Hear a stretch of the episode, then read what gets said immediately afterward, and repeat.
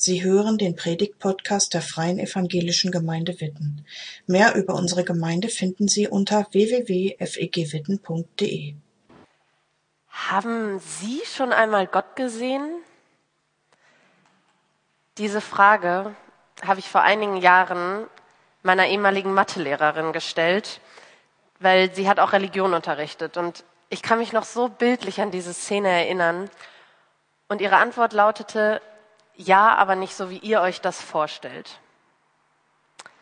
Rückblickend muss ich vielleicht sagen, also wenn jetzt irgendjemand nach dem Gottesdienst zu mir kommen will, ich weiß, in der Phase war ich vielleicht ein komisches Kind, weil es war vielleicht ein bisschen unsensibel, sie das mitten im Matheunterricht ohne Kontext und vor der ganzen Klasse zu fragen.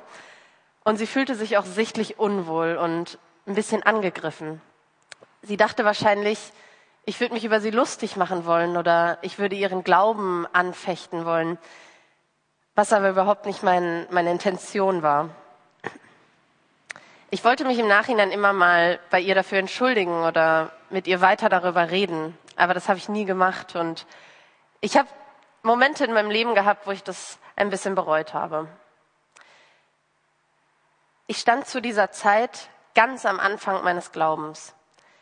Ich wollte alles über diesen Gott wissen und mit jedem Menschen, der irgendwie was mit Glauben oder mit Theologie zu tun hat, darüber reden. Wer ist dieser Gott? Wie ist sein Charakter? Was ist so faszinierend an ihm und vor allen Dingen, wie kann ich ihn in meinem Alltag begegnen? Wie kann ich Beziehungen zu ihm leben? Ja, aber nicht so, wie ihr euch das vorstellt. Damals verstand ich die Antwort meiner Lehrerin nicht aber heute tue ich es. Hast du schon einmal Gott gesehen? Ich habe lange darüber nachgedacht, ob ich schon einmal Gott gesehen habe. Erlebt, ja, schon sehr oft. Aber gesehen? Vielleicht habe ich Gott in Menschen gesehen, vielleicht in der Natur. Wenn ich spazieren gehe und das Licht irgendwie plötzlich schön durch die Bäume fällt, da sehe ich Gott. Ich sehe ihn darin, wie Menschen zueinander sind. Oder wenn ich mal auf mein Leben zurückblicke und sehe, da hat sich was zu meinen Gunsten gefügt. Auch da sehe ich irgendwie Gott. Aber so wirklich nur Gott, also ohne irgendein irdisches Medium, ohne Menschen oder ohne Licht gesehen, das habe ich nicht. Und ich glaube, genau das ist es, was meine Lehrerin damals meinte. Sie hat Gott gesehen, aber nicht so, wie man sich das vorstellt, wenn man über das Sehen von Dingen an sich nachdenkt. Also ich sehe etwas, weil es real vor mir ist, wie wir diesen Notenständer oder dieses Klavier sehen.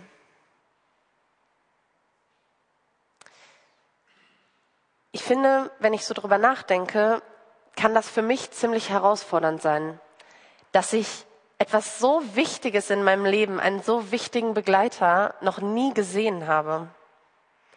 Das kann irgendwie auch Zweifel hervorrufen. Lass mich dich sehen, Gott, zeig dich mir. Wie oft habe ich das schon in Zeiten tiefen Zweifelns gesagt oder gedacht? Ich will an dich glauben, aber wie? Zeig mir doch einfach, dass es dich gibt. Lass mich doch dich sehen.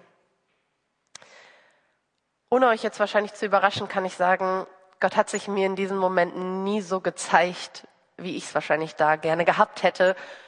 Wobei man vielleicht in solchen Momenten auch selbst nicht so ganz weiß, was man will. Ich sage das in Momenten, in denen ich verzweifelt bin. Und ich habe euch einen Bibeltext mitgebracht, in dem Mose auch sehr verzweifelt ist. Ich möchte euch kurz ein wenig Kontext geben, bevor ich den Bibeltext vorlese, weil ich euch zeigen möchte, in welcher Situation sich Mose gerade befindet. Man muss sich vorstellen, Tage, Wochen, Monate hat Mose das Volk Israel durch die Wüste geführt. Immer wieder lehnt das Volk sich gegen ihn auf und viele, viele Menschen mussten schon sterben. Ich glaube, dass Mose wirklich am Ende seiner Kräfte ist. Wahrscheinlich zweifelt er ganz schön daran, ob es die richtige Idee war, das Volk Israel aus Ägypten zu führen und dafür wirklich alles aufzugeben. Mose scheint sich in einer Art Identitätskrise zu befinden und auch in einer Krise zu der Beziehung mit Gott, weil Gott ist sauer. Gott ist sauer darüber, dass das Volk sich immer wieder auflehnt, dass es irgendwie alles nicht so läuft, wie es soll. Und er möchte eigentlich nicht mehr mit dem Volk ziehen. Doch Mose fleht Gott an, bei ihnen zu bleiben und seine Zusprüche und Versprechungen, die er in der Vergangenheit gemacht hat, wahrzumachen. Das Ding ist, wir lesen viele Geschichten, wo Gott sich Mose offenbart. Er offenbart sich im brennenden Dornbusch, er offenbart sich als Feuersäule, als Wolkensäule, wo er vorm Volk herzieht. Er hat zu ihm gesprochen, er hat ihm sogar steinerne Tafeln gegeben, die er selber beschrieben hat. Aber Mose reicht das gerade nicht mehr. Mose möchte hier und jetzt eine ganz krasse Bestätigung, dass Gott da ist, dass er groß ist und dass er mächtig ist. Ich lese aus Exodus 33, Verse 17 bis 23. Der Herr antwortete, ich werde auch diese Bitte erfüllen, weil du in meiner Gunst stehst und mein Vertrauter bist. Nun bat Mose den Herrn, lass mich doch den Glanz deiner Herrlichkeit sehen. Der Herr erwiderte, ich werde in meiner ganzen Pracht und Hoheit an dir vorüberziehen und meinen Namen der Herr vor dir ausrufen. Es liegt in meiner freien Entscheidung, wem ich meine Gnade erweise. Es ist allein meine Sache, wem ich mein Erbarmen schenke. Trotzdem darfst du mein Gesicht nicht sehen, denn niemand, der mich sieht, bleibt am Leben. Weiter sagte der Herr, hier auf dem Felsen neben mir kannst du stehen. Wenn meine Herrlichkeit vorüberzieht, werde ich dich in einen Felsspalt stellen und dich mit meiner Hand bedecken, bis ich vorüber bin. Dann werde ich meine Hand wegnehmen und du kannst mir nachschauen. Aber von vorn darf mich niemand sehen.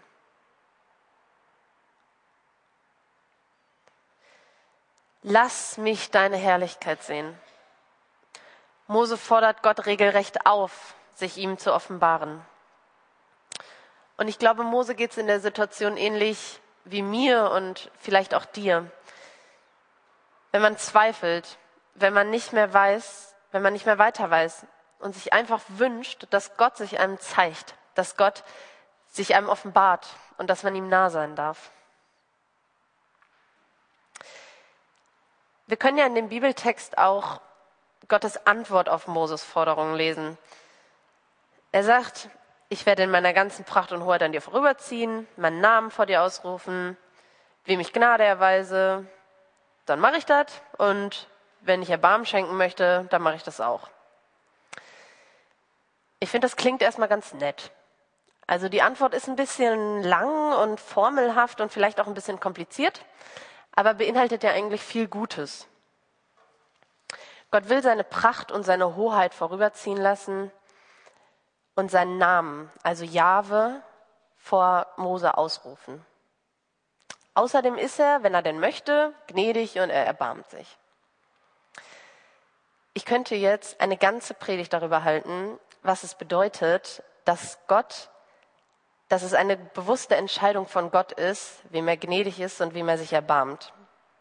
Doch ich glaube an der Stelle nur so viel, wem sollte er gnädiger sein und wem sollte er sich mehr erbarmen als sein Mose, der irgendwie so viel für ihn getan hat. Und ich bin auch fest davon überzeugt, dass er sich auch für mich und für dich entscheidet, uns gnädig zu sein und sich unser zu erbarmen.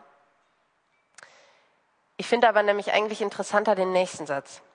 Denn dann spricht Gott weiter, trotzdem darfst du mein Gesicht nicht sehen, denn niemand, der mich sieht, bleibt am Leben. Der Titel meiner Predigt ist das, was da in der Elberfelder steht. Also mein Angesicht kannst du nicht sehen. Und dieses, denn niemand, der mich sieht, bleibt am Leben. Dieser Satz, der trifft mich irgendwie mitten ins Herz. Wer Gott sieht, der muss sterben. Und ich frage mich, wie kann das sein? Wie kann das Sehen des Gottes, dessen, der uns doch eigentlich erst Leben ermöglicht, wie kann es das gleichzeitig unser Leben nehmen? Und mich trifft dieser Satz irgendwie ganz besonders, weil dieser Gott für mich von Anfang an ein Beziehungsgott war. Das Besondere an unserem Gott ist doch diese Vertrautheit, dieses Reden auf Augenhöhe. Und wie soll ich mit jemandem Beziehung leben, den ich nicht anschauen darf? Das kann man sich im normalen Leben überhaupt nicht vorstellen. Darf ich bzw. kann ich überhaupt wirklich so nah, vielleicht face to face mit Gott reden?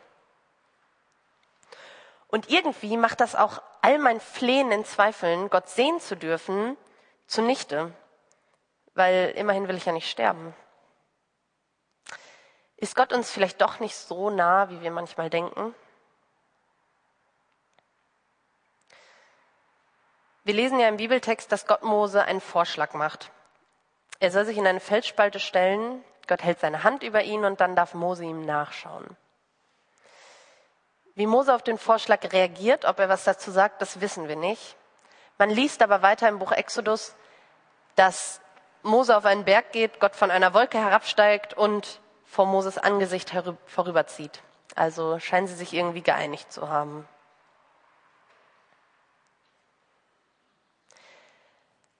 So bestürzt ich auch irgendwie im ersten Moment über diese Aussage Gottes bin, dass man sterben muss, wenn man ihn sieht. Wenn ich ganz kurz darüber nachdenke, macht es ja irgendwie Sinn.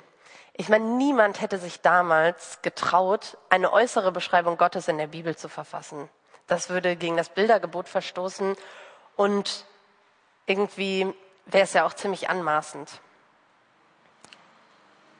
Und außerdem habe ich, außerdem kam mir irgendwie der Gedanke, dass dieser Selbstentzug Gottes in der Offenbarung, also Gott entzieht sich eigentlich, während er sich offenbart, dass ihn das irgendwie noch rätselhafter und unbegreifbarer macht.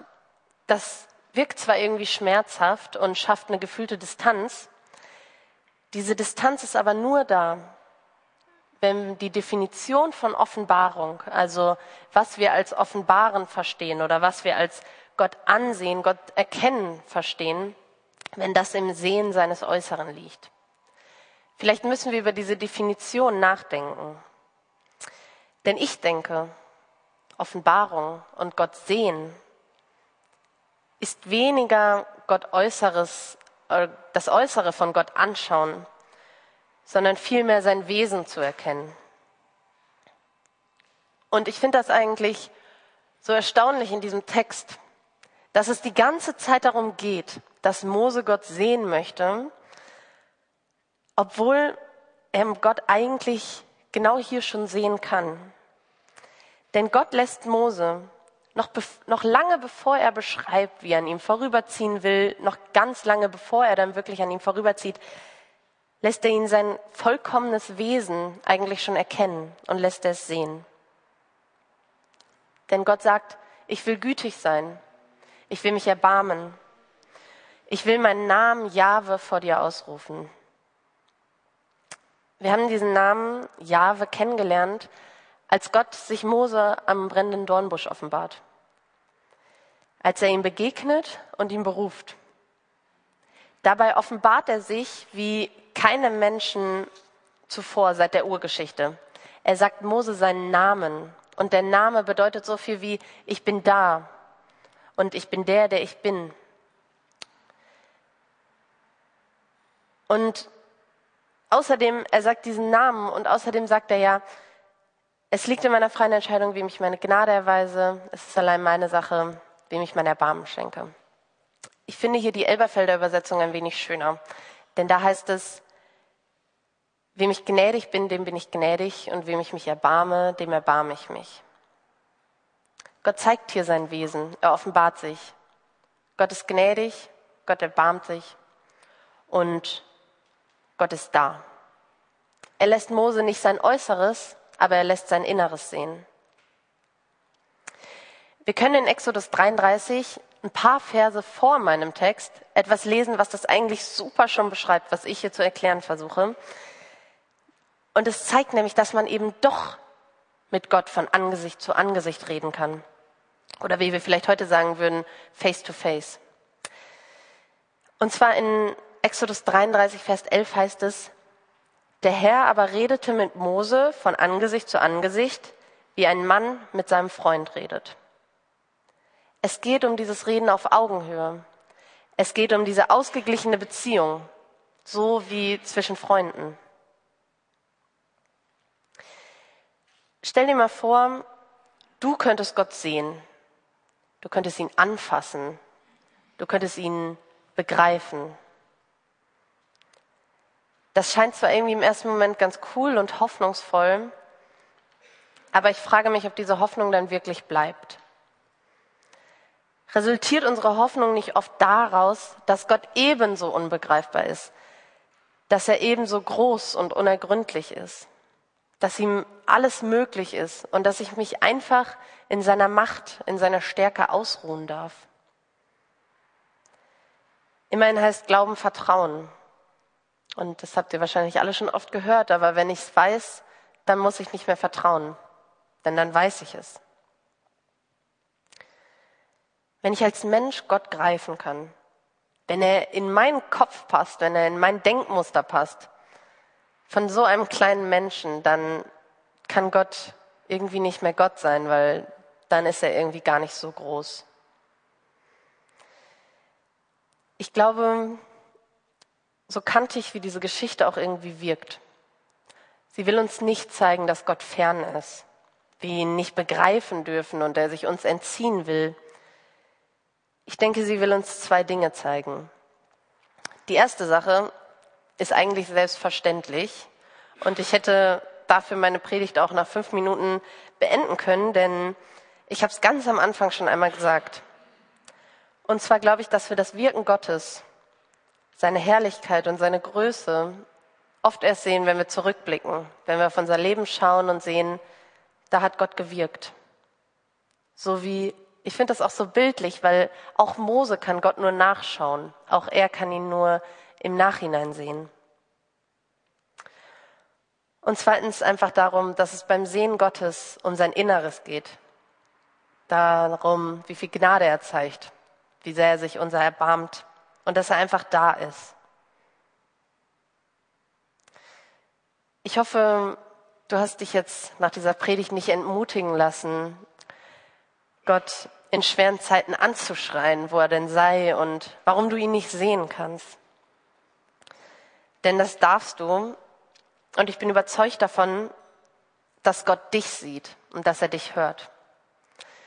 In der Jahreslosung hören wir, du bist ein Gott, der mich sieht. Gott kann natürlich auch unser Äußeres sehen, aber ich glaube, viel wichtiger ist ihm das, was wir auch an ihm sehen können, das Innere. Wenn du Gott sehen willst, dann rechne nur vielleicht damit, dass er sich nicht so zeigt, wie du es gerne hättest oder wie du es erwartest. Ich möchte dich dazu ermutigen, Ausschau nach Gottes Innerem und nach seinem Wirken in deinem Leben zu halten, sein Wesen zu erkennen. Denn ich glaube, dann wirst du Gott sehen. Amen. Danke fürs Zuhören. Sie wünschen sich jemanden, der ein offenes Herz und Ohr für Sie hat?